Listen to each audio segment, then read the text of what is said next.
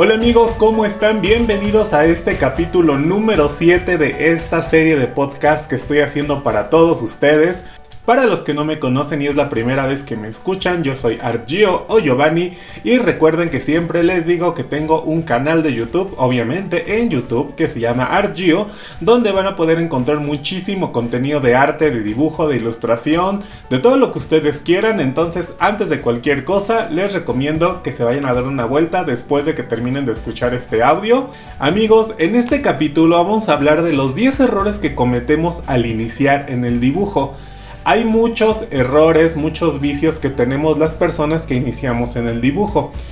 Yo ya hace mucho, mucho tiempo, la verdad que inicié en el dibujo, pero enlisté a varios, digamos, elementos que estuve viendo en el transcurso de mi vida o de mi existencia o de mi aprendizaje como dibujante, como ilustrador, como diseñador gráfico y también muchas otras cosas que me di cuenta en el transcurso de que yo les daba curso a niños, adolescentes, a jóvenes, adultos, entonces me di cuenta de muchos errores y vicios que tienen y seguramente tú te vas a sentir identificado o identificada este, con alguno de ellos porque a mí me pasó y seguramente nos han pasado a todos, entonces ahí les va.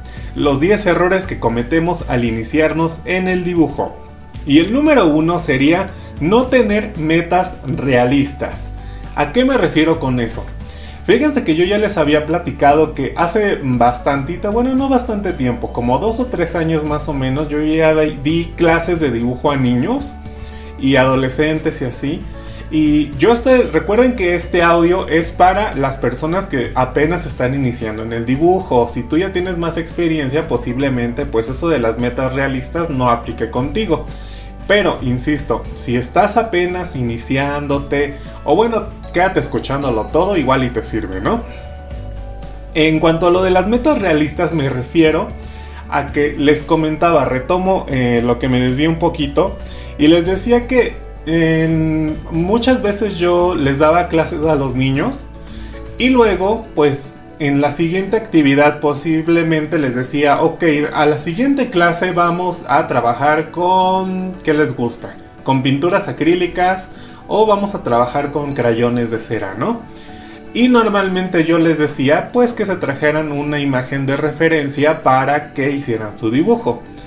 Y aquí es donde entra de no tener metas realistas en su estilo o en lo que quieren dibujar sobre todo porque de repente llegaban los niños, los jovencitos con una referencia súper mega elaborada, o sea, un paisaje interminable de hacer, o un robot así con muchos picos, armas y brillos y todo lo que quieras, cuando el niño apenas empezaba pues a manejar poquito a poquito los lápices de colores. Yo no soy de las personas que les digo no lo hagas, limítate a tu conocimiento, pero sí soy realista. O sea, si apenas estás iniciando en esto del dibujo y consideras que tienes apenas un nivel que estás adquiriendo de ilustración, eh, pues por las ciertas características que has ido aprendiendo, sé realista, sé sincero contigo mismo y decir, ok, a ver, voy a trabajar la siguiente clase o quiero dibujar tal cosa pero no me voy a poner un dibujo tan interminable o de plano que ni siquiera voy a acabar de hacer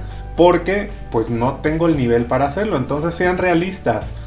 Eh, simplemente yo lo soy conmigo amigos. Yo la verdad honestamente no tengo el nivel para hacer lo que es el realismo. O sea, el realismo y el hiperrealismo no me da el nivel para hacer eso, porque en la carrera de diseño gráfico te enseñan mucho a quitar elementos y tuve una, un aprendizaje pues más como diseñador gráfico realmente que ilustrador. Entonces, pues en mi mm, aprendizaje no está la representación al 100%. Entonces, si yo me quisiera poner un dibujo realista como meta, pues sería ilógico y decir, no, pues obviamente jamás lo voy a poder hacer. Entonces ahí estoy siendo realista conmigo, es decir, yo sé que no puedo hacer el realismo, posiblemente practicando y luchando por él pueda hacerlo, pero en este momento de mi vida no lo puedo hacer. Entonces es lo mismo con ustedes. Posiblemente en este momento de su vida no puedan hacer algo tan elaborado. Si practican, lo pueden hacer más adelante. ¿Por qué no? Todo se puede hacer practicando.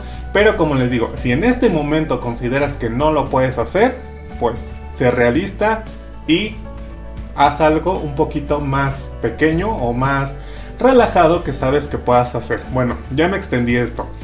El número 2 sería, está unido con el anterior y dice no terminar tus dibujos. Es bien importante amigos que si inicias algo, sea lo que sea, lo termines a lo mejor le estoy dando una pedradita a varias personas que me están escuchando, pero sí es importante que terminen las cosas, amigos.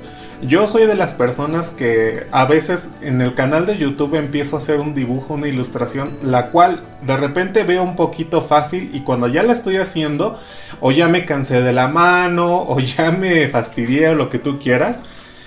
Pero yo siempre tengo una mentalidad de si ya lo empecé, ahora lo acabo. Y siempre métanse eso en la cabecita, amigos. Si ya lo empezaron, ahora termínenlo. Posiblemente no les estoy diciendo que lo terminen en 5 o 10 minutos el mismo día. A lo mejor les puede llevar 1, 2, 3, 4, 5 días, una semana, ¿no? O más.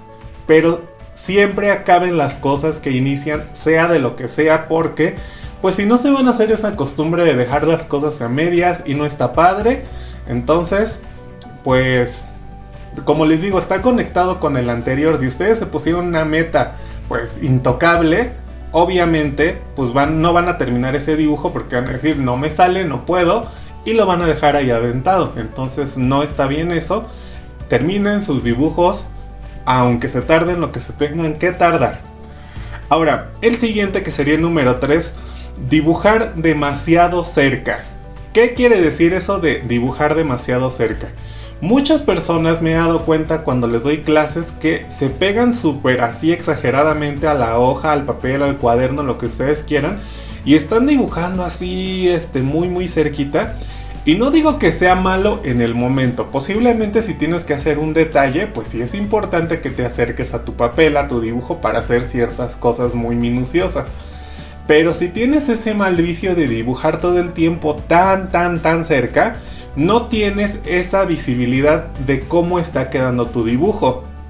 Entonces es importante que, bueno, si estoy haciendo algunos detalles, algo chiquito, pequeñito en mi dibujo, de repente me alejo, observo mi dibujo, lo tengo desde una visión más amplia y ya voy diciendo, ah, mira, va bien, está desproporcionado de aquí, le falta de acá, le quiero poner más detalles aquí, acá y acullá.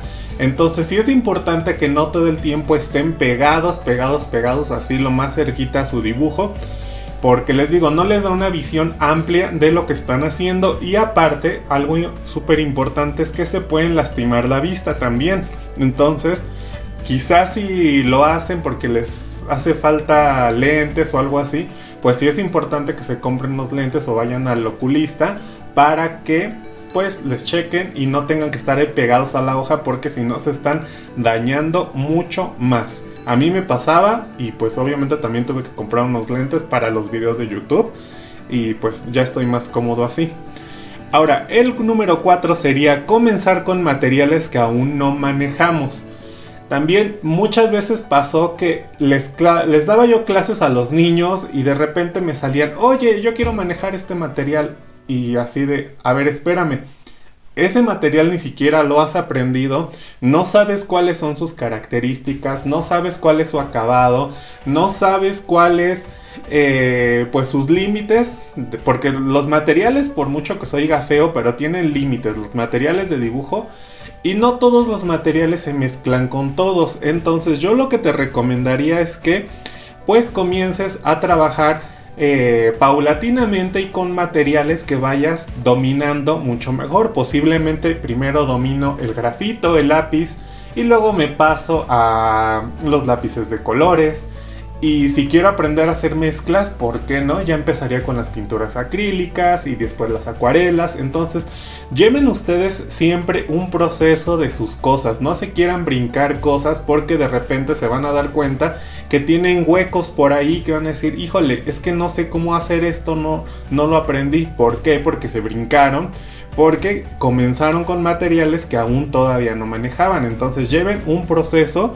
de su aprendizaje Suena un poquito cuadrado, pero sí es importante que vayan haciendo las bases como si fuera un edificio, amigos. Es importante que un edificio le pongan bases, le pongan pilares, le pongan varillas, cemento, este, y lo van armando poco a poco para después ya tener un edificio pues súper bonito con vidrios y etcétera. Pero obviamente ese edificio no se hizo de la noche a la mañana o no lo hicieron al revés, primero poniendo los vidrios, luego las paredes y al final los soportes. No, no funciona así. Entonces es importante que tengan el paso A, el paso B, el paso C y vayan estructurándose poco a poco en esto del dibujo de ilustración. Sí, sé que a lo mejor dicen, ay, pero qué flojera, me va a llevar mucho tiempo. Pues sí amigos, el dibujo lleva tiempo, lleva práctica, lleva constancia y pues no tiene nada de malo. No tiene nada, nada de malo. Ahora, el número 5 es querer mezclar y crear colores sin antes experimentar. Aquí es un poquito ligado al anterior. Muchas veces eh, me ha tocado ver personas que ya quieren empezar con cierto material específico o quieren empezar a crear ciertas combinaciones de colores que ni siquiera saben cómo hacer. Así les digo amigos, a mí me llegó a pasar un par de veces que los niños pues me llevaban así un... ¿qué les gusta? Pues no sé, un personaje, ¿no? Que tiene como siete tonalidades de color naranja. Pero el problema es que ni siquiera sabían crear el color naranja. Como muchos sabemos, para crear el color naranja es amarillo y rojo.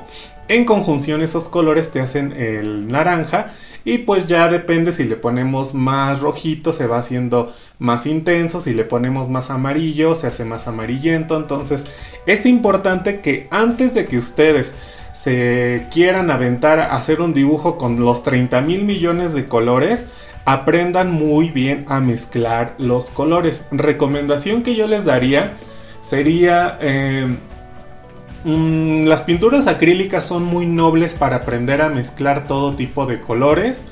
¿Por qué? Porque pues ponemos gotita de este, gotita del otro, lo mezclamos y ahí vamos descubriendo. También les recomiendo, ahorita bueno, sirve que hacemos comercial.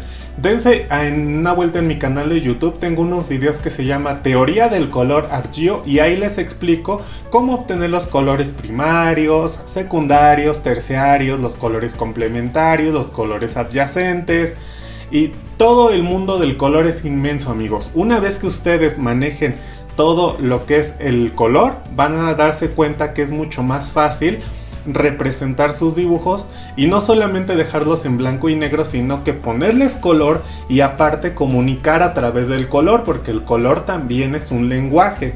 Entonces, este, ¿por qué digo que el color es un lenguaje? Porque no es lo mismo que yo le pongo un azul, que los azules pues no transmiten esa, a veces eh, como un poquito más frío, algo más tranquilo, a los rojos que son colores súper intensos, que nos transmiten este, energía, fuerza, entonces dense una vuelta por ahí para que sobre todo antes que nada aprendan a mezclar colores entonces amigos, siempre les voy a recomendar que experimenten, que creen antes de aventarse a dibujar. Otra recomendación que les doy en este punto es que pueden hacer una paleta de colores con cualquier material, ya sea con lápices de colores o algo así. Yo lo que tengo costumbre a veces es de, tengo un, un cuadrito y por ejemplo en una hoja voy haciendo muchos cuadritos y voy mezclando. A ver qué color me sale si yo mezclo este con este. Y yo ya veo cuál es el tono que me salió. Entonces ya voy identificando. Y lo mismo lo he hecho por ejemplo con las pinturas acrílicas.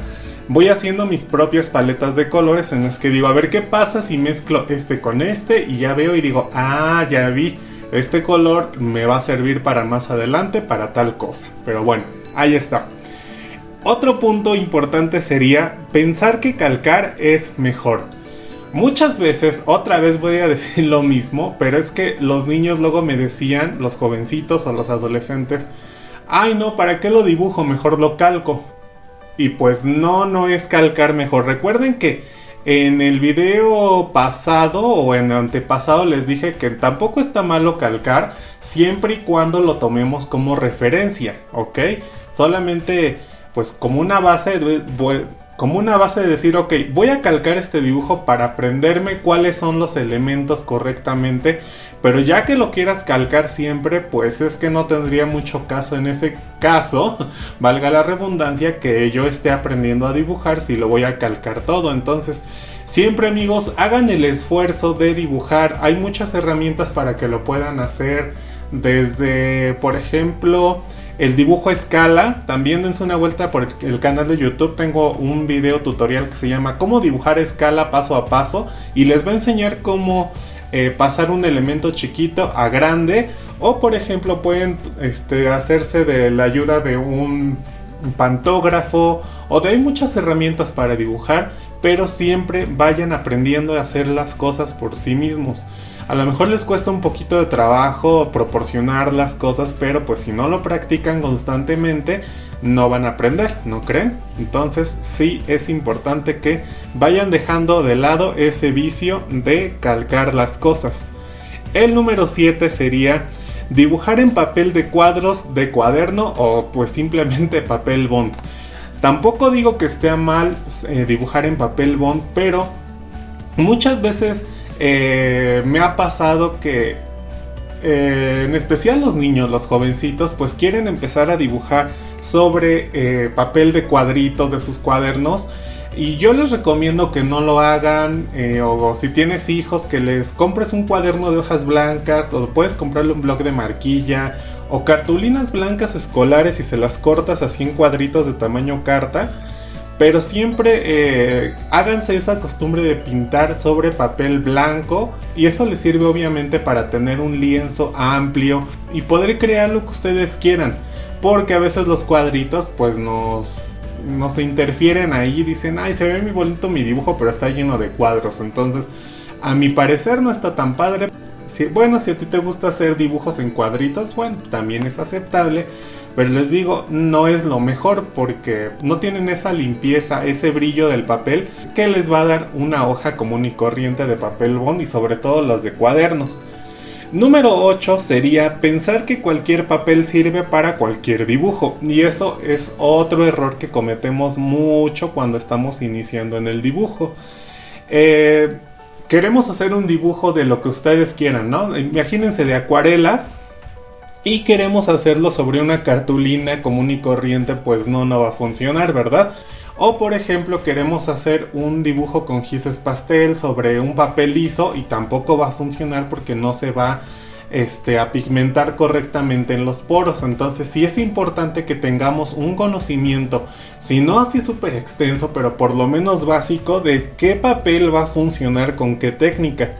Aquí en estos mismos audios de podcast hay uno o dos capítulos anteriores que dice cómo elegir el papel correcto para dibujar. Les recomiendo que lo escuchen porque ahí les digo qué técnica con qué papel va, qué técnica me funciona mejor, los acabados que nos daría cada papel, para que se den cuenta que inclusive el acabado va a ser mucho más bonito si eligen el papel correcto. El número 9 sería mezclar materiales que no se llevan unos con otros. Súper importante amigos. Eh, yo soy muy fan, la verdad, muy dado a utilizar las técnicas mixtas, por ejemplo que luego utilizo los lápices de colores con marcadores o las pinturas acrílicas con... ¿qué les gusta? Con los lápices de colores. Hay técnicas que se pueden mezclar muy bien y que se llevan así a la perfección, pero hay técnicas que no se llevan, por ejemplo, los crayones de cera si los intentan mezclar con las acuarelas no funciona, se barren, como que se, se hacen manchones muy feos, entonces también es experimentar, ahora sí que error y acierto, error y acierto de experimentar qué técnicas funcionan con qué y darse cuenta, ok, mira, esta técnica me funcionó junto con esta y a lo mejor hasta le agrego otra tercera y hago una técnica mixta propia y también saber que hay técnicas de ilustración, como les digo, que no se llevan, pero para nada, para nada, para nada. La recomendación aquí sería experimenten sus técnicas y pues las que no se llevan, mejor déjenlas ahí al ladito. Y bueno, el punto número 10, creo que esto es muy lógico, pero darse por vencido y no practicar. Eh, es muy importante amigos que practiquen pues muy constantemente si están iniciándose en este del dibujo que cada vez que tengan un ratito libre y si realmente quieren aprender a dibujar, pues hagan por lo menos cosas sencillas, pequeñas y vayan aprendiendo y vayan avanzando poco a poco. Pero sí es importante que tengan esa constancia en el dibujo porque no es que se les olvide, pero sí se pierde la práctica. Entonces, pues por lo menos hagan uno o dos dibujos a la semana y vayan poniéndole color poco a poco. Y pues no se den por vencidos amigos, si de repente son de las personas que dicen, ay es que no me sale, no me sale, no me sale, pero sí quiero aprenderlo, pues practícalo, practícalo una, dos, tres, veinte veces, cincuenta veces, hasta que te salga. Te tiene que salir una de las tantas veces y pues es cuando vas a decir, mira, sí lo logré, sí pude. Entonces no se den por vencidos amigos, todos tenemos la capacidad de dibujar, solamente es cosa de ser disciplinados, tener mucha práctica y pues hacerlo muy constantemente. Y bueno, el punto extra, este, ya con eso son los 10 amigos, pero este es un punto extra y eh, a mí me llegó a pasar y es algo que yo he visto en algunas personas y hay, a lo mejor te estás identificando con lo que voy a decir es no querer usar tus materiales por miedo a que se acaben. No amigos, para eso son los materiales, para que se acaben. No le tengas miedo a que se acaben tus materiales. Que si tienes por ahí guardados unos plumones Supercars, unos Prismacolor Premier, unos Copic o lo que tú quieras, la marca que tú quieras que dices, es que se ven bien bonitos ahí guardados. Pues sí, están muy bonitos guardados y pero pues no les tengas miedo a que se acaben aquí hay dos cosas. Una, te apuesto que una vez que los utilices, vas a decir, oh, el dibujo que hice está padrísimo y ya no importa si se acaban. Finalmente, pues más adelante puedo conseguir otros o yo ya veo, pues sí, más que nada trabajo, junto, ahorro. Este, para comprarme otros, pero no le tengan miedo a que sus materiales se acaben, para eso son, para usarlos, no son adornos y este, y pues si se nos acaba, ni modo, ¿no? Compraremos otros. Y pues sí, porque imagínense ustedes, amigos, la pregunta aquí rápida que les haría. Imagínense que se compraron unos Prismacolor Premier carísimos, de esos que cuestan como dos mil pesos. Y el día de mañana, espero que no les pase, pero el día de mañana tienen un accidente o lo que ustedes quieran y pues a lo mejor ya no pueden utilizar sus manos o algo por el estilo y van a decir, híjole, me hubiera gustado utilizar mis Prismacolor Premier, pero no lo hice por guardarlos porque se veían ahí bonitos, como adorno. Entonces, no amigos, yo sé que se gastan las cosas, pero para eso son, para eso las compramos. Y pues en ese caso, si vamos a comprar un adorno, compro una lámpara, una plantita o algo así, ¿no? Esa es mi forma de ver las cosas. En este capítulo creo que como que los regañé. Pero bueno, así soy amigos. Y ya amigos, con eso terminamos este capítulo, me parece que es el 7, espero no estarme equivocando. Yo los escucho, bueno, ustedes me escuchan la siguiente semana con el tema las 10 marcas de lápices de colores, las 10 mejores marcas de lápices de colores y las que también no les voy a recomendar. Vamos a hablar de 20 marcas de colores, las que yo considero que son las mejores y las peorcitas. Creo que sí tengo esa capacidad para decírselos porque he trabajado con muchísimas marcas, estilos. Entonces la otra semana vamos a hablar de eso. Y pues ya eso es todo amigos. Espero que estén muy bien y recuerden que me pueden seguir en todas mis redes sociales. Me encuentran como Argio en TikTok, en Instagram, en Facebook, en Twitter. Y pues recuerden que siempre deben practicar, siempre, siempre sean disciplinados y que los invito a que se den una vuelta en mi canal de YouTube, ya saben que se llama Argio y ahí van a aprender muchísimas cosas. Y yo me voy por este audio, espero que estén pasando bonito día, mañana, tarde, a la hora que me estén escuchando y adiós.